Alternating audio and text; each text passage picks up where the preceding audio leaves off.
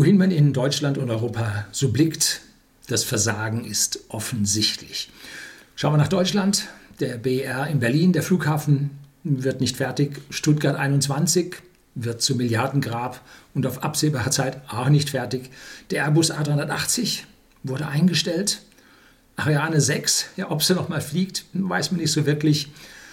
Ähm, Minister lassen sich ihre Auslandstelefongespräche nicht mehr ins Auto durchstellen. Das wäre peinlich, eine ständige Abbrecherei. Breitbandversorgung liegen wir auf einem der letzten Plätze in Europa. 5G wurde von vorausschauenden Politikern eingestellt bzw. als nicht notwendig erachtet. Äh, die Bundeswehr nicht einsatzbereit, fast keine Hubschrauber fliegen, die tollen U-Boote liegen am Kai. Äh, Europa und auch besonders Deutschland hat die schmutzigsten Städte in, ja, in der westlichen Welt. Die Energiewende stockt, CO2 nimmt aber nicht ab. Äh, woran liegt es? Darum kümmern wir uns heute. Da dürfen Sie gespannt sein. Bleiben Sie dran.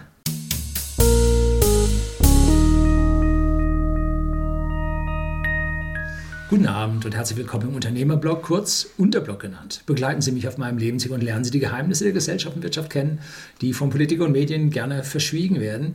Und im Hintergrund sehen Sie diesmal ein Video vom Zugspitz massiv, allerdings nicht von unserer Seite aus gefilmt, sondern von der österreichischen Seite von Lermoos aus, von einem ganz tollen Hotel mit einem super Café, war ich schon ein paar Mal drin.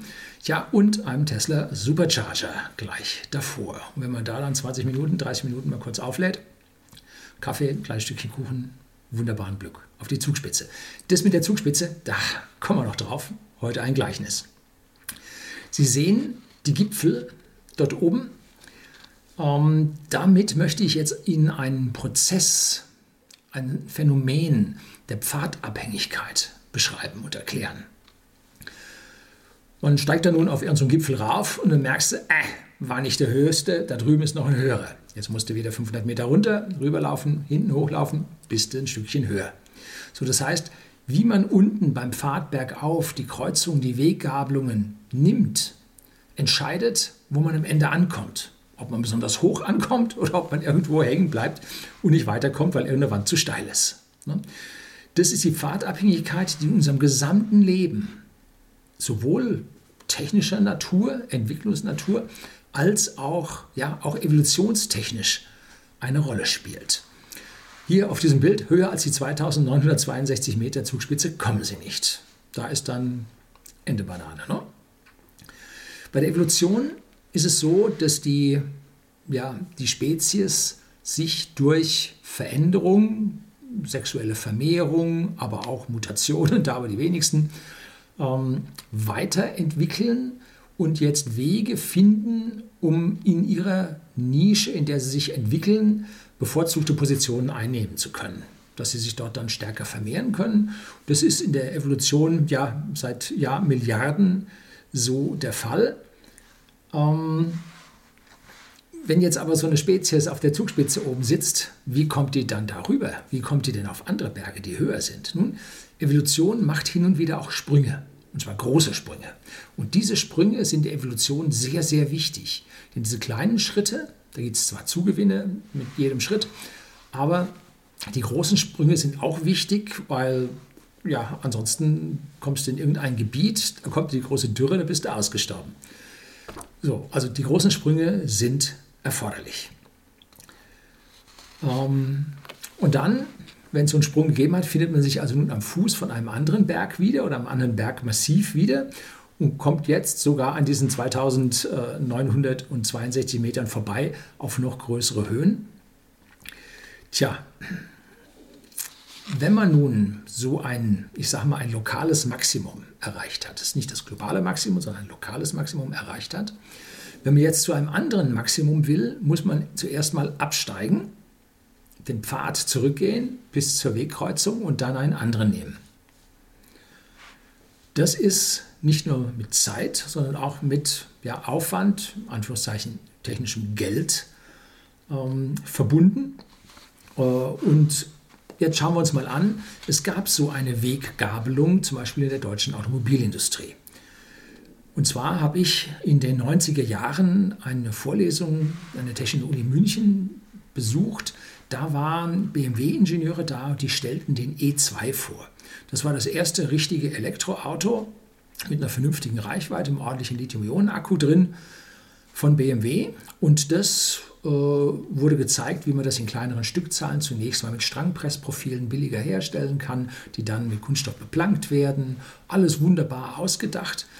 Daimler hatte die A-Klasse, die allererste A-Klasse. Sie kennen noch Elchtest. Der hatte unten einen dicken Sandwichboden, wo Batterien rein sollten. Da hat man nochmal Batterien reingebaut und da hat man einen der ersten Langstrecken-Weltrekorde elektrisch mit dem Wagen gefahren. Man hat nämlich binnen 24 Stunden, ich glaube 900 Kilometer oder so geschafft, rund um Stuttgart. Wurde aber nie richtig offiziell gemacht.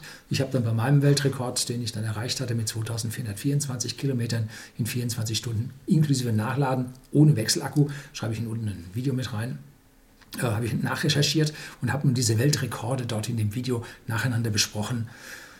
Ähm, wie man es dann da geschafft hat. Und da war nun die Weggabelung für die deutschen Automobilhersteller, die dann als ja, die große Lobbyarbeit in den USA funktioniert hatte und diese Zero-Emission-Vehicles von den Großstädten vom Tisch waren, da haben wir gesagt, ne, stellen wir einen, falscher Weg, ne, machen wir nicht. So, Weggabelung verpasst. Warum? Nun, ganz deutlich German Angst habe ich mir letztlich nochmal die ganze Videoserie über Angst gedreht und da gibt es noch der Mensch ein Angstwesen. Und die gesamte Evolution, genauso die Wirtschaft, die technische Entwicklung, basiert auf Versuch und Irrtum. Das ist die grundlegende Geschichte in der Evolution. Es entsteht eine Veränderung durch sexuelle Vermehrung, durch Mutation. Und die muss sich nun ja, auf dem Prüfstein des Lebens beweisen. Schafft sie es nicht, stirbt sie. So, das ist der ultimative Irrtum. Es stirbt und vor allem stirbt nicht nur dieses eine Individuum, sondern der ganze Zweig, der stirbt. So, bei den Firmen ist es so, eine Firma wird gegründet, so wie wir bei whisky.de uns gegründet haben. Ähm, Hätte es nicht geklappt, peng wäre die Firma wieder gestorben, wäre weg gewesen. Ne? So, so ist das Leben. Und man macht dann anschließend entweder gerade noch so mit einer schwarzen Null die Sache zu oder aber ja, man geht pleite. Und in diesem Fall, egal ob Sie nun runterfahren, die Firma wieder auflösen, liquidieren oder ob Sie nun pleite machen, das ist in Deutschland etwas, ein Makel, ein Versager, eine Null, ein Loser. Ne? Das hängt den Leuten Ewigkeiten an wird gerne irgendwelchen Politikern nachgesagt, die also sich von Firmen getrennt haben, deren Firmen dann Bach runtergegangen sind. Äh, dann Loser. Ne? So. Ähm, vielen Teilen in der Welt heißt es, super, der hat es probiert. Der hat die Chance gesehen, hat leider nicht geklappt. Jetzt hat er eine Menge Erfahrung gesammelt. Das nächste Mal, da wird es funktionieren. So, toll, dass du es gemacht hast. Wir alle wissen, so geht es nicht. Jetzt schau mal zu, dass du es anders hinkriegst. Wir warten drauf. So, Politiker und unsere Regierung wissen, dass der Deutsche kein Risiko mag. Versicherungsmentalität, jo, risikoavers bis zum Abwinken. Und als die letzte Krise 2007, 2008 kam, die Finanzkrise, da wurde es sehr, sehr auffällig. Da hat nämlich dann angefangen, die Politik, diese Firmen zu retten. Das erste war, war das nicht der Schröder mit Philipp Holzmann? Hat er, ich weiß nicht, wie viel zig Millionen in den Laden reingesteckt und nachher war er doch pleite. Ja, die CSU nicht anders. Äh, Quelle kriegte dann mit 15 Millionen ihren letzten Katalog finanziert. Allerdings mit dem Vorrang Darlehen. Da hat es der Staat wohl gerade noch zurückbekommen, bis dann Quelle tatsächlich pleite war. Man hat es nicht glauben wollen, dass Quelle pleite geht. Ne? Es war vollkommen absehbar, dass es Quelle nicht schaffen wird. Gut. Ähm, man rettet also diese Firmen mit staatlichem Geld mit vor allem Niedrigzinsen, dass man also auf dem Fremdgeld hocken bleiben darf, ohne dafür Zinsen zahlen zu müssen oder ohne nennenswerte Zinsen zahlen zu müssen. Und damit entstehen Zombiefirmen. Da habe ich mal hier ein Video gedreht über Zombiefirmen. Da ist der Dr. Markus Krall ganz tief mit drin, hat wunderbare Statistiken gezeigt, wie die Insolvenzquote in Deutschland äh, katastrophal niedrig geworden ist, runtergegangen ist aber auch im Rest Europas, weil einfach mit billigem Geld alle diese Zombiefirmen gerettet werden. Tja, warum macht man das nun? Arbeitsplätze. Und der Mensch ist so risikoavers in Deutschland, dass er sagt, hm, lieber bleibe ich bei dem Laden, der so schlecht geht, als dass ich mir was Neues suche. Das könnte ja schlechter werden. Wie heißt es so schön, es kommt nichts Besseres nach. So. Äh, dazu gibt es, auch wieder ein ganz frühes, äh, zwei Sofakisten. Auf dem einen ist aufgehäkelt oder aufgestickt. Äh, das haben wir schon immer so gemacht. auf dem anderen Kissen, auf der anderen Ecke steht drin, das haben wir noch nie so gemacht. So, und mit diesen beiden Kissen, da bettet sich der Deutsche und meint, das funktioniert. Wir müssen dabei in Betracht ziehen, dass wir in exponentiellen Zeiten leben. Also das geht bei uns so hoch. Und was früher in einer Lebenszeit aussetzbar war, ist heute in zehn Jahren durch. Ne? So dieser Job äh, von der Wiege bis zur Bahre, ja, diese Jobs sind vorbei. Ne? Das darf man sich genüsslich abschminken. Was macht man? Ja, man spannt um die Zugspitze auf diesem Berg, wo die alle nun hocken, spannt man Netze, damit niemand abstürzt. Ne? Die USA klettert aber weiter. Ich habe das mal ein bisschen rausgesucht und zwar zum Beispiel in Kalifornien auf dem Mount Whitney. Der ist nämlich 4421 Meter hoch. Satt, ne? Gut, wir hätten ja auch noch den Mont Blanc mit 4810 Metern. Da wären wir dann noch höher als die Amerikaner.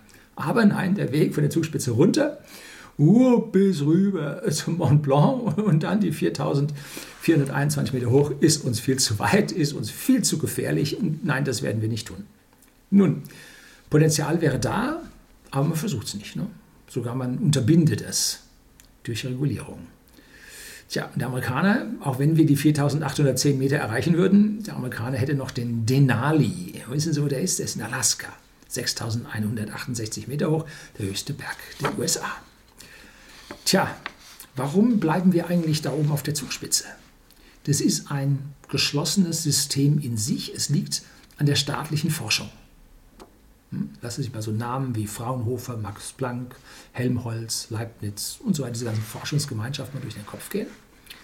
Die Liste ist wahnsinnig lang. Ich habe mal nach diesen staatlichen Forschungseinrichtungen gesucht. Seitenweise findet man die auf irgendeinem Bundesministerium für irgendwas. Ne? Ähm, aber wir alle wissen, Sie wissen das, ich weiß das, jeder weiß das, der Staat ist langsam und vor allem teuer. Sieht man am Flughafen in Berlin, am Stuttgart 21, ja, an der Telekom, die auch noch fett im Staatsbesitz ist. Ja, ein Teil dieser Aktien ist ausgelagert an die KfW, damit es nicht so offensichtlich ist. So, also da sieht man, alles wird an dieser, Steuer, dieser Stelle beim Staat teuer. Beim Fraunhofer ist der Staatsanteil über die letzten Jahrzehnte, was ich so recherchiert habe, liegt er bei 50 Prozent. Ja, gar nicht so schlecht, sind ja 50 Prozent privat. Ja, nicht ganz. Ähm, die Länder haben hohe Anteile an dieser Forschung. Und dann gibt es natürlich noch Firmenforschung. Diese externe Forschung ist beim Fraunhofer extrem beliebt, weil da nämlich externes Geld reinkommt. Was aber so ist, meistens können sich die Firmen hintenrum wieder vom Staat äh, direkt im Prinzip für die Forschung bezahlen lassen. Und dass so die Forschungsgelder, die von der privaten Industrie in den Fraunhofer reingehen, zum Beispiel auch wieder ordentlich hintenrum finanziert wurden. So, wir bei whisky.de, auch wir könnten jetzt eine Förderung nehmen. Und zwar eine Digitalisierungsförderung, wo wir uns so und so viel Prozent unserer Aufwendung für die Digitalisierung fördern lassen können vom Staat. Wir haben das mal ganz kurz überschlagen und durchgerechnet. Da ist ein Haufen Bürokratie, damit diese Förderung positiv beschieden werden kann, mit dabei. Und dann müssen wir von unseren Lieferanten, also es geht um Digitalisierung, wenn wir jetzt äh, irgendwie auf die neueste Version in unseren Shopsystemen updaten und solche Geschichten. Ähm, und dann müssen wir von unserem Lieferanten gesonderte, speziell spezifizierte Angebote ausarbeiten lassen. Dafür wollen die extra Stunden Geld sehen. Dann müssen wir die Angebote teilen, was ist förderfähig, was ist nicht förderfähig und so weiter und so fort. Also ich schätze, dass mindestens ein Drittel der Fördersumme drauf geht. Und wenn man dann seine eigenen unternehmerischen Warenkosten oder Verdienstausfälle dann äh, dazu berechnet, nee, schaffst du nicht. Ne? Also dann lässt die Förderung weg und machst das ohne die. Ist einfach billiger. Also da ist es so lahm und auf einen dermaßen Moloch ausgelegt, Der Topf wurde angegraben, wurde auch ordentlich von abgerufen, aber ich kann mir nicht vorstellen, dass das Firmen sind, die halbwegs modern sind, sondern eher die, äh, ja, die mit wenig Eigenkapital gesegnet sind und genügend Bullshit-Jobs aufgesammelt haben, dass man die auch darauf setzen kann. Tja, ich gehe persönlich davon aus, dass bei uns 80 Prozent der Forschung staatlich ist. Nicht zu vergessen, das sind ja auch noch die ganzen staatlichen Unis, also Länder, Unis, ne? die bei mir als Ganzes unter staatlicher Förderung da laufen. Ne? Was ist jetzt zum Beispiel mit Volkswagen? Die haben angegeben, in den nächsten so und so vielen Jahren so und so, äh, Jahren so und so viele Milliarden auszugeben. Milliarden, ja, nein, in den nächsten so und so vielen Jahren so und so viele Milliarden auszugeben. Ähm, das ist nicht Forschung. Das ist meistens Entwicklung. Denn da kommt ja nichts komplett Neues raus, sondern da wird irgendein physikalischer Effekt, irgendetwas, was es gibt, äh, was durchaus schon am Markt ist, wird dann integriert und entwickelt, damit es für die eigenen Produkte passt. Also hier nicht Forschung, sondern Entwicklung. Was ist denn momentan das Modernste? Worum geht's? Ne?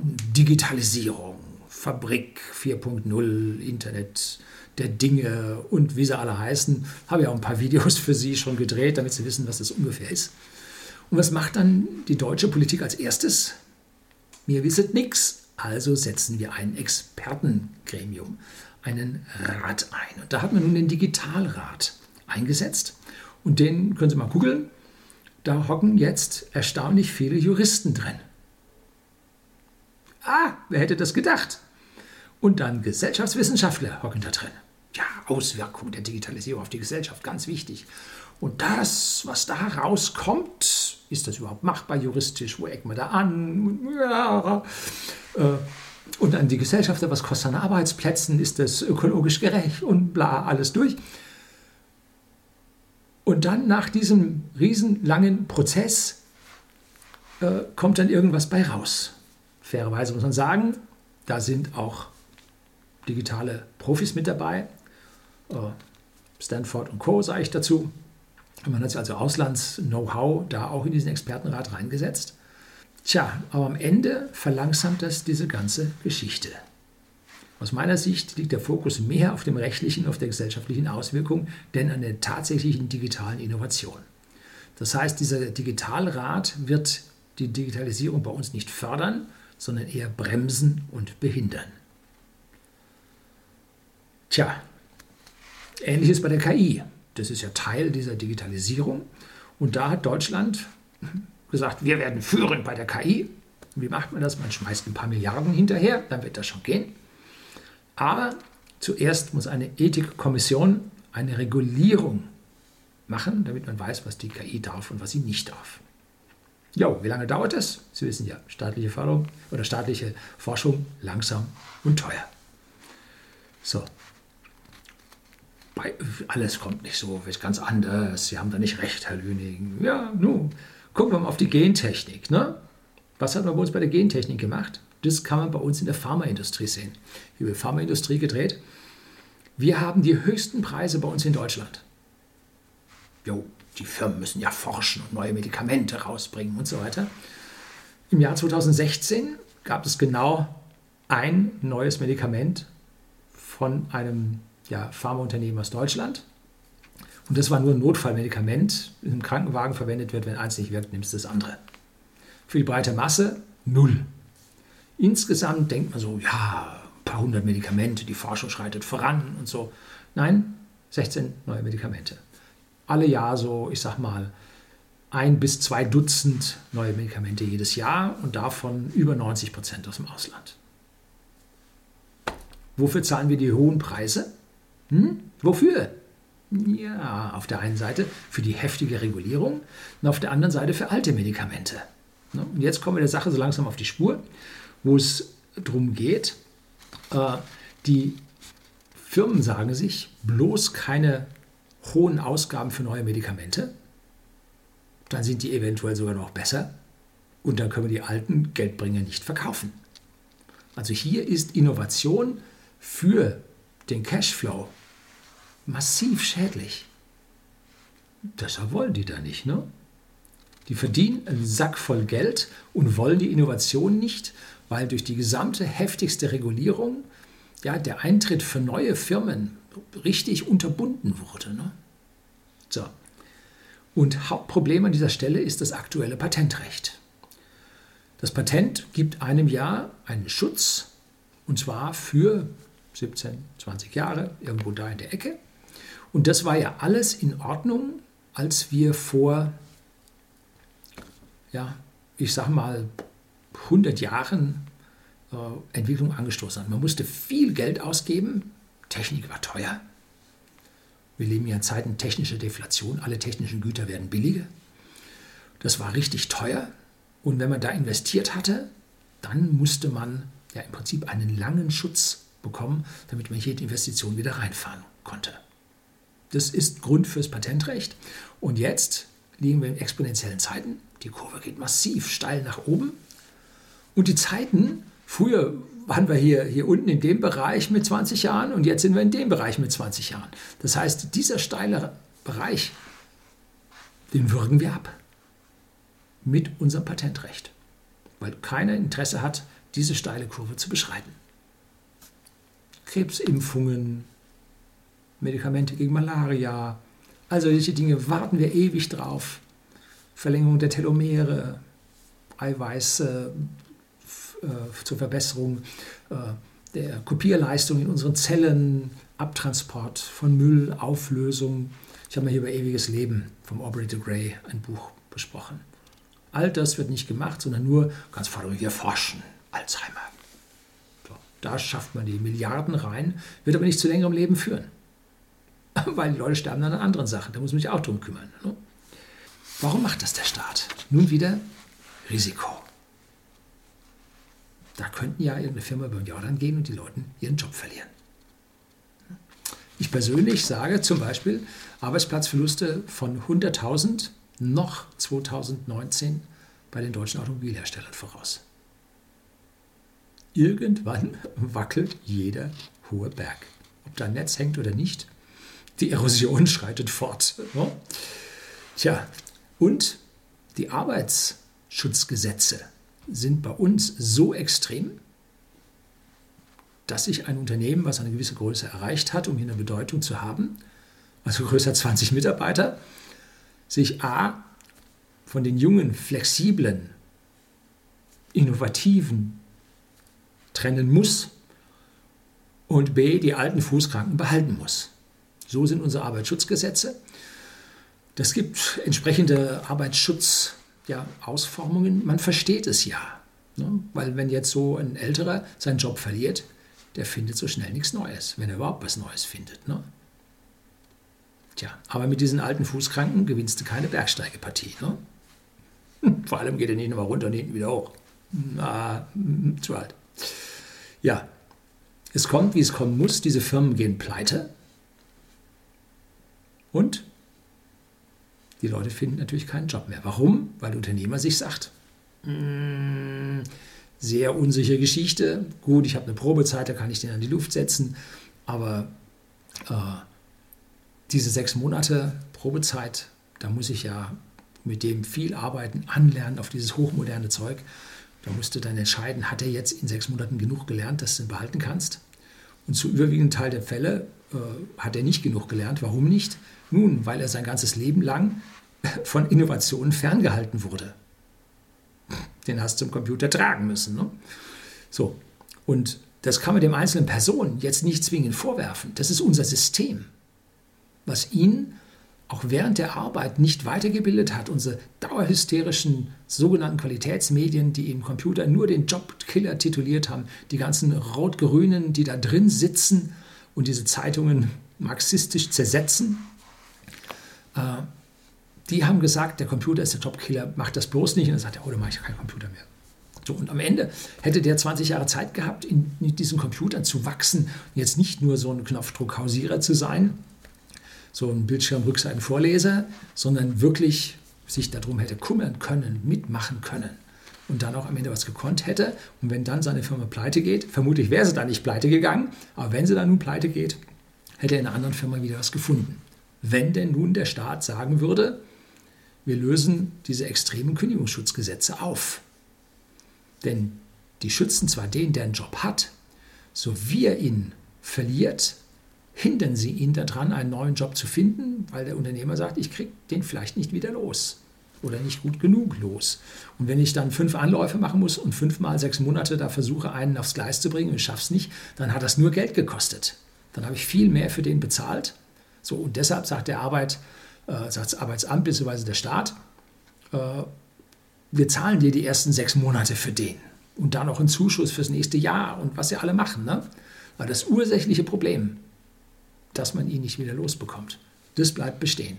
Und das ist im Prinzip tja, die Angst der Leute im Job, die die Politiker dazu zwingt, diese Gesetze weiterzuhalten. So, und das hat uns im Würgegriff. Ne? Tja, und deswegen geht der Staat hin und rettet noch so schlechte Firmen mit billigem Zins. Ne? Solange bis unsere Banken pleite gehen, habe ich hier auch ein tolles Video drüber gedreht. Stark diskutiert. Wie gesagt, die Evolution lässt auch größte Populationen sterben. Äh, tja, es wird Millionen Arbeitslose geben, die nicht vermittelbar sind. Das wird richtig heftig. Tja, der Staat ist halt, und jetzt kommen wir zum Warum, sehr langsam und bedächtig und unter dem Input von gesellschaftlichen Kommissionen, die aus besonders risikoaversen Menschen zusammengesetzt wurden, äh, bestimmt und er glaubt dennoch, die Zukunft bestimmen zu können. Das muss man sich vorstellen. Leute langsam, bedächtig sagen, wir wissen, wie die Zukunft aussehen wird und wir fördern genau in dieser Richtung. Da schicken wir unsere Gelder rein. Das ist wichtig. Wer sollte sich das denn trauen? Das ist Risiko und Irrtum. 10% richtig, 90% falsch. Und jetzt legt man sich auf drei Themen fest. Mit Glück kommt eins durch. Mit Glück. Wahrscheinlich werden alle drei sterben. Ne? So, und dann werden extreme Steuergelder für Unsinn ausgegeben. Jetzt ein bisschen anderes Thema. Ne? Zum Beispiel unser Segelschulschiff Gorchfock. Tja, alle wussten, alle, restlos alle wussten, der Rumpf ist morsch. Das Ding ist richtig alt. Das liegt, weiß nicht, liegt schon 100 Jahre im Wasser. Viele, viele, viele Jahrzehnte liegt es im Wasser. Und dennoch hat man Einbauten, Aufbauten und so weiter, mittlerweile sind es über 130 Millionen oder so, äh, gebaut und das Ding ist morsch. Ne? Damit wollen die wieder rund um die See fahren. Ne? Mit was für einer antiken Weltvorstellung gehen die da los? Ne? Man hätte es eigentlich so machen sollen, man hätte so wie Miss Marple, wie heißt das Ding, Mörder Ahoy. Da hat man die Kadetten, äh, ja, in der Bucht liegt dieses Schulschiff vor Anker und da drin können sie dann trainieren und die Masten rauf und runter, äh, Morgenappell in Hängematten schlafen und so. Also könntest du alles auch mit so einem billigen Seelenverkäufer, Entschuldigung, braucht man nicht ein 130 Millionen Schiff dafür. Ne? Man versucht auch europäisch ein neues Fight, neuen Fighter, ein Jagdflugzeug aufzusetzen, weil der Eurofighter so langsam in die Jahre kommt. Äh, und jeder weiß, jeder weiß, ich habe mal hier über asymmetrische Kriegsführung gedreht und über Drohnen gedreht, ähm, dass autonome Drohnen jeden Fighter auskurven und abschießen werden. Jeder. Das wissen alle. Ne? Und dennoch setzen sich diese Firmen zusammen, Ariane Aerospace und wie diese Dinge alle heißen. Äh, Thales, oder? Ja, die Franzosen, wie immer die, die Dinge heißen, ich weiß es nicht, äh, wollen einen konventionell mit Pilot haben. Ne? So, man weiß es, A, hat man nämlich schon mal US-Drohnen angeschafft, so zum Testen, mit riesigem Protest aus den sogenannten Qualitätsmedien. Ne? Und B, unsere Entwickler können nichts anderes. So, das dürfte der Hauptgrund sein. Unsere Entwickler können nicht Drohnen und wir sind in allen technischen Aspekten der Drohnen sind wir abgehängt. Wir haben hier im Nebenort äh, Iffeldorf haben wir die EMT, die stellt Drohnen her, ist damit groß geworden. Für Afghanistan, das sind aber so kleine Fernsteuermodelle, äh, die vom Katapult gestartet werden. Sehen wir immer die, die olivgrünen Fahrzeuge da stehen mit der Startlafette und die werden dann mit dem Netz wieder eingefangen und äh, die fliegen mit so einem kleinen Knatter Verbrennungsmotor also anfängliche Sachen kann man, aber jetzt eine Drohne mit Satellitensteuerung und äh, Strahltriebwerk, nee, kann man nicht. Ne? Schaffen wir nicht. Tja, deshalb werden es 500 Milliarden für einen neuen europäischen Fighter werden. Bestimmt. Hm, man wird dann anfangen mit 100 Milliarden hm, und dann ist es etwas teurer geworden. Dann verzögert er sich etwas, dann wird es wieder etwas teurer. Und Sie kennen das, ne? Der Flughafen in Berlin, warum funktioniert der nicht? Auch eine ganz einfache Geschichte. Ähm, wenn Sie ein Feuer machen, dann weiß jedes Kind, der Steinzeit hat das gewusst, der Rauch geht nach oben. So, und der Architekt hat gesagt, oben dieser Rauchabzug auf dem Decke und so schaut immer so hässlich aus. Ich möchte ein elegantes, flaches, schwebendes Dach auf einem Glaskörper. Das sieht toll aus. Deshalb ziehe ich den Rauch nach unten ab. Wer sich mal so einen Herd anschaut, äh, da geht es jetzt ja auch so Abzüge nach unten, ähm, dann wird immer schön mit Wasserdampf und so auf den Messen gezeigt, auf der Handwerksmesse, wie das dann abgezogen wird zur Seite. Wunderbar. Äh, Im täglichen Betrieb, wenn Sie mal zu Freunden gehen, wir haben Freunde, die haben das Ding seit 10, 12 Jahren eingesifft, die ganze Korrecke. Funktioniert nicht. Ne? Physikalisch geht es dagegen, es geht nach oben und man will es nach unten haben. Und genauso die Rauchabsaugung nach unten. Um das umzulenken, braucht man ein Mehrfaches der Leistung und die Luftführung extrem schwierig und so weiter. Ne? Äh, man redet mittlerweile in Berlin wirklich, also das hat eine Wahrscheinlichkeit aus meiner Sicht von einem Viertel bis zu einem Drittel vom Abriss. Du kannst jetzt nicht die Abzugsanlagen oben drauf machen, weil dieser leichte Glaskörper, da sind die Streben nicht drin, die Traglast auf dem Dach reicht nicht. Und das ganze Ding jetzt hinzuwirken, man sieht ja, sie schaffen es nicht. Tja, also Katastrophe an dieser Stelle. Woran liegt es nun? Äh, der Architekt hat zu wenig Physikkenntnisse gehabt. Man hat bei der Bildung, auch unser Architekten, an der Physik gespart. Oder es war ein politisch motivierter Architekt, der im Prinzip hier für den Willy Brandt Flughafen äh, ausgewählt wurde. Hm? Bei den Grundstücken hat, hat auch die CDU, glaube ich, ganz schön mitverdient in Berlin. Da hat er gesagt, wer kommt da hin? Und vorher hatten sie ein paar Abgeordnete wohl da irgendwelche Felder gekauft. Ja, wer hätte das gedacht? Oder Parteikollegen, will da niemanden so besonders angucken. Aber Kuddelmuddel bis zum Abwinken an dieser Stelle, gepaart mit fehlendem technischen Verständnis, eine brisante Geschichte. Genauso Stuttgart 21. Nicht anders, kein Deut anders.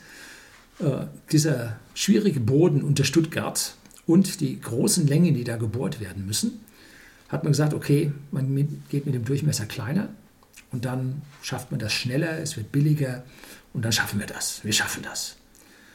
Allerdings, Nachteil davon, wenn die Röhre klein ist und der Zug gleich groß bleibt, dann schiebt er den Lufttropfen davor her und hat einen hohen Widerstand.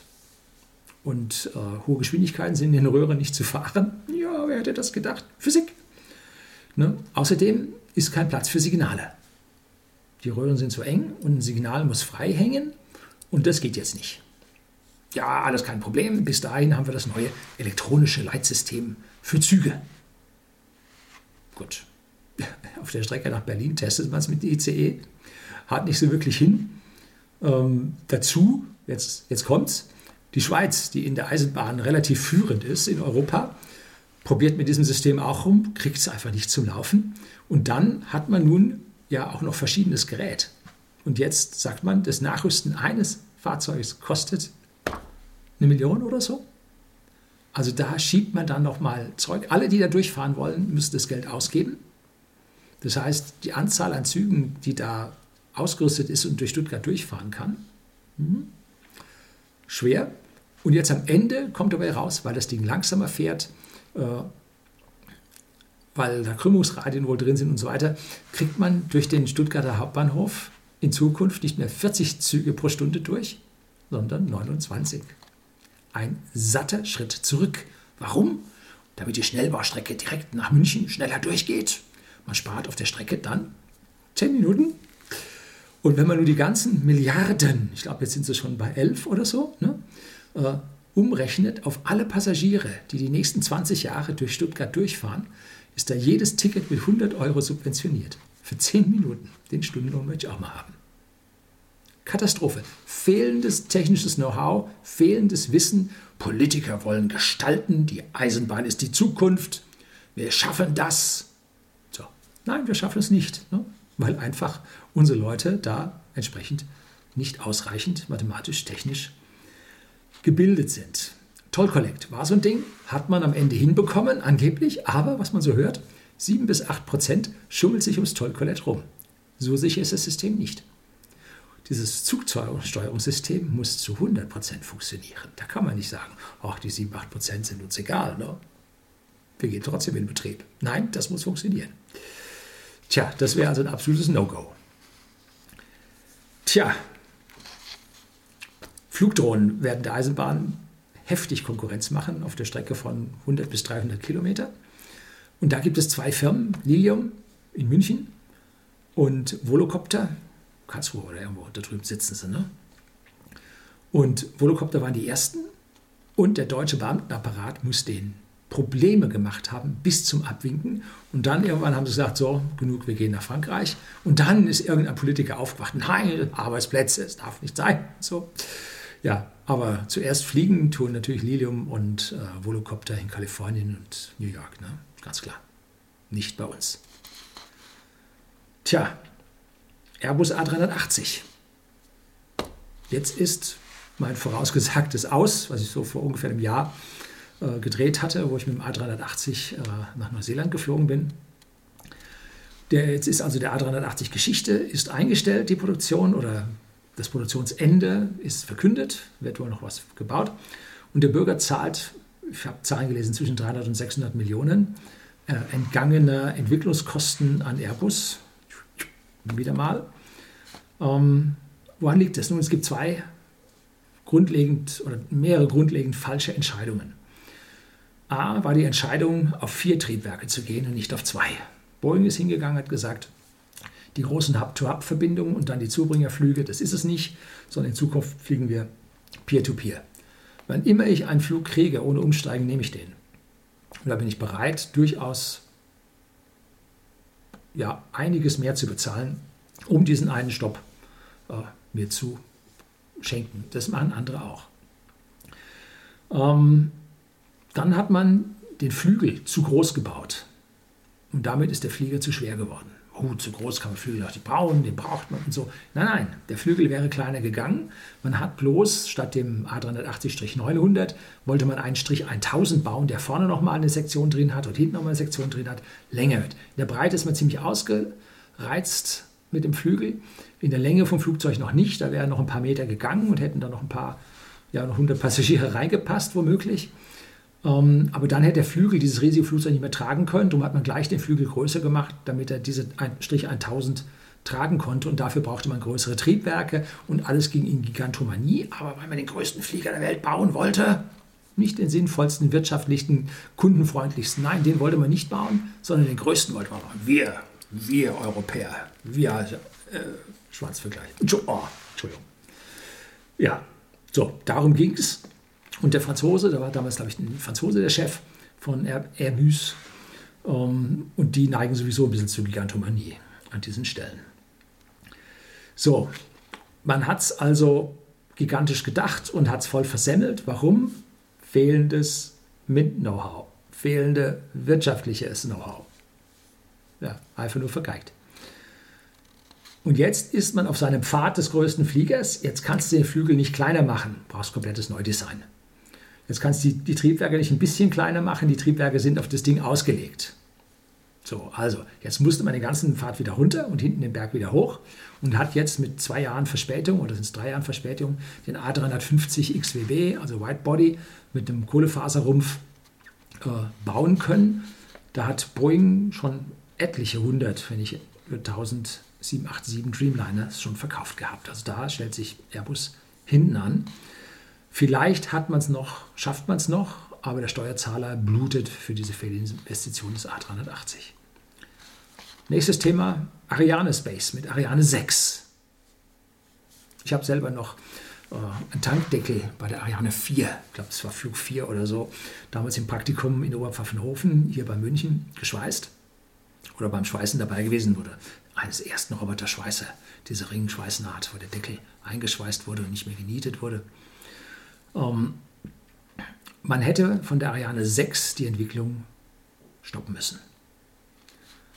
Man Als klar wurde, dass SpaceX wiederverwendbare Raketen bauen will, hätte man mit den Studien beginnen müssen. Und dann hätte man eine Wahrscheinlichkeit für sich ausrechnen müssen, ob SpaceX eine Chance hat oder nicht.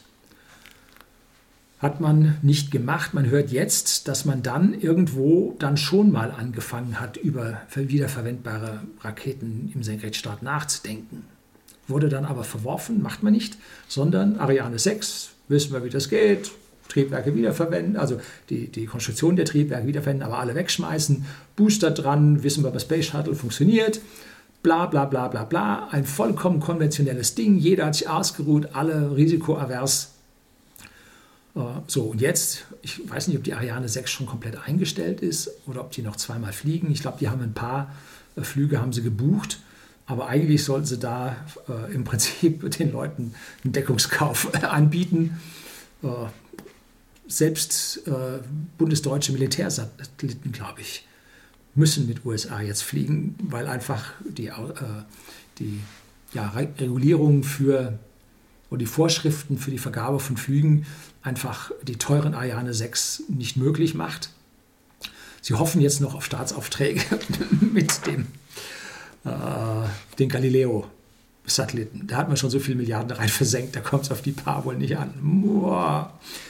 Ja, ähm, es gab ein Projekt von Ariane, nennt sich Projekt Adeline oder Adeline, Adeline.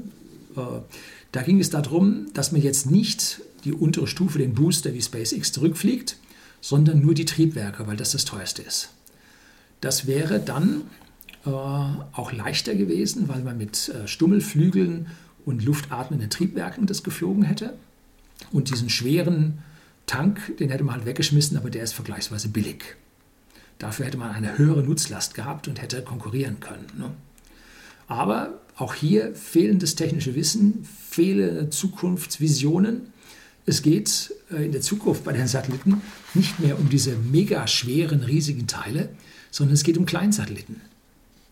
Größenordnung 100 Kilo, maximal 200 Kilo. Das ist die Zukunft. Da werden in den nächsten zehn Jahren Zehntausende gestartet werden davon. Darum geht's. Und die Ariane ist für die fetten Großen ausgelegt worden. Keine Marktkenntnis, kein wirtschaftliches Verständnis, keine Sicht für die Zukunft. Ja, und damit auch daneben. Das können die Amerikaner auch. Ne? Äh, die United Launch Alliance mit ihrer Delta, nee, wir sind jetzt auch mittlerweile weg vom Fenster. Dann haben sie das SLS-System, Space Launch System System mit einem Konsortium, wo auch Boeing mit dabei ist, äh, ja, ins Leben gerufen. Eigentlich sollte die gesamte Raumfahrt in den USA privatisiert werden mit dem Space Act der USA. Wir haben ein Video gedreht von Obama 2015. Aber äh, man hat gesagt, nee, die NASA braucht trotzdem eine eigene Rakete und so und hat den Auftrag gegeben. Wahnsinnig teuer.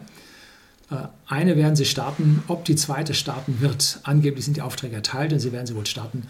Ich kann mir vorstellen, wenn SpaceX jetzt so weiterfliegt, dass da mehr und mehr große, große Fragezeichen kommen, ob man dieses System überhaupt noch mal zum Starten bringt. Auch hier wieder der Start. Und warum schafft es die NASA nicht? Die NASA hat sich zerfleddert auf alle 50 Staaten der USA, um dieses große Geld in jede Region zu bringen. Und der ganze Integrationsaufwand, ein Wahnsinnsgeld, schafft niemand. Und langsam durch diese hohe horizontale Integration. SpaceX hat vertikal integriert, macht so gut wie alles selbst. Änderungen sehr schnell. Tja, so ist es. Dasselbe Los kümmert, kündigt sich jetzt für unsere Internetversorger an.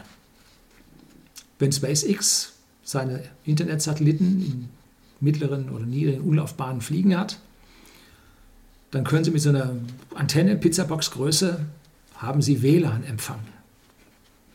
Das WLAN, Sie bewegen sich nicht im WLAN zwischen den Zellen hin und her, nein, die Zellen bewegen sich um Sie rum mit den Satelliten.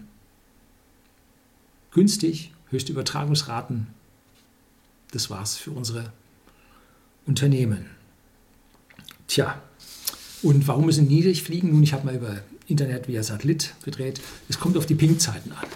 Wenn Sie da eine Viertelsekunde raus zum Satelliten brauchen, in geostationärer Umlaufbahn äh, oder eine Nachtel, und dann wieder ein Achtel zurück, sind schon bei einer Viertel, dann im Internet hin und dann nochmal eine Viertel. Da haben sie Ping-Zeiten von 600, 700 Millisekunden und damit surft es nicht gut. Wir haben selber so einen Internetsatelliten geostationär gehabt. Ein CARSAT war das. Ja, die Ping-Zeiten waren schlecht. Für konstante Datenübertragung war es brauchbar. Tja,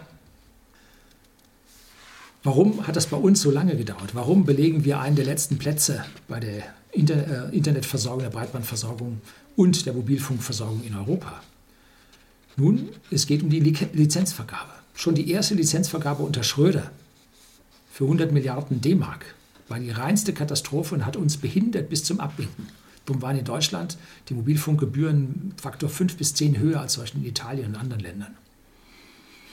Ähm, und da werden nun Frequenzen vergeben und Förderungen ausgesprochen. Und es wird so lange rumgemarschelt und rumgemacht, bis das maximale Geld an die Telekom fließt. Start mit Start. Ne? Und wie ich anfangs sagte, die Telekom hat jetzt nicht nur einen direkten Staatsanteil, sondern man wollte diesen Anteil jetzt reduzieren, öffentlich, aber dennoch in Staatskontrolle behalten. Nun hat die KfW, die staatliche Förderbank, einen Teil der Aktien übernommen und ich glaube 37,7 Prozent sind also damit noch direkt und indirekt in Bundeshand. Dass das daneben geht, kein Wunder, viel zu langsam. Ne? Die neuen 5G-Lizenzen, die vergeben werden, da hat man auch so lange rumgemauschelt und rumlobbyiert, bis nun die Lizenzen vergeben werden, fix an eine Person, aber es herrscht keine Ausbaupflicht. Das heißt, er hat die Lizenz, er muss das Zeug aber nicht aufstellen. Wie verrückt ist das? Völlig über den Tisch gezogen, Ahnung von nichts. Maximales Mauern, maximaler Schaden, maximaler Staat. Tja, Fazit, der Staat verhindert und verlangsamt die Innovationen. Und zwar behindert der Staat den eigentlichen wirtschaftlichen Zyklus des Versuchs und Irrtums, den uns die Evolution vormacht, der in der Natur gang und gäbe ist. Alles das verhindert der Staat und der Irrtum wird jetzt sogar noch mit staatlichen Mitteln gefördert. Der Irrtum, der anfänglich schon bekannt ist, wird weiter gefördert, obwohl es schon bekannt ist, dass es Irrtum ist. Weil A, die Leute sagen, ich sehe nichts. Ne? ich weiß es nicht, ich will es nicht wissen, die haben alle nicht recht, Fake News und was dann so alles da von staatlichen Seiten kommt, um diesen Irrtum noch weiter zu fördern. Und wir Deutschen und Europa haben sich da in eine Sackgasse manövriert. Äh, das kann man gar nicht glauben. Diese Beispiele dort, das sind jetzt die offensichtlichsten. Da finden Sie hundertfach darunter. Das ist im Prinzip das gesamte Geld, was unser Staat an dieser Stelle, um Politik zu gestalten, ausgibt, geht vollkommen in falsche Richtungen, in vollkommenen Unsinn, um das Risiko rauszunehmen. Ne? Die Konservativen ist klar, sind konservativ die Bremsen. Ne? Die angeblich so fortschrittlichen Roten sind noch konservativer und mauern noch stärker. Ne? Die Linken wollen zurück in die DDR, die Grünen sind eh die Verbotspartei, die wollen gar nichts. Und die AfD ist noch konservativer als die CDU, CSU, die wollen zur Wehrpflicht zurück und äh, als ob das was beim Drohnenkrieg und Cyberwar irgendetwas bringen würde. nee. Und sie wollen natürlich die Freiheit für den Diesel. Tja, weil sagt der, der Indianer schon ist nicht, nicht äh, äh gendergerecht. Äh, äh, wie sagte der Indianer schon, wenn das Pferd tot ist, steig ab. Dabei wäre die Zukunft doch so leicht zu verbessern. 50 Prozent weniger Politik und alles wäre gut. Dann bräuchten die Firmen weniger Steuern zu bezahlen, weil die Politik nicht so viel Geld für Unsinn braucht und so viel Geld für Selbstverständnis von verknöcherten Politikern mit irgendwelchen geistigen Ideen von vorgestern hier ausgibt. Man müsste auch das ganze Lobbytum, was diese Steuerersparnisse für Großfirmen und den Geldabfluss mit Förderungen zu Großfirmen, wie heißt immer so, der Goldesel scheißt auf den größten Haufen, auch das müsste unterbunden werden. Und dann würden wir von ganz alleine, unsere junge Generation, voranschreiten. Was macht die junge Generation? Die wandert ab. 100.000 pro Jahr, von Ärzten sogar noch viel mehr, äh, weil es bei uns halt so total überreguliert ist und nichts. So, und jetzt gibt es noch zum Schluss zwei geflügelte Worte. Da werden Sie geholfen und ich habe fertig.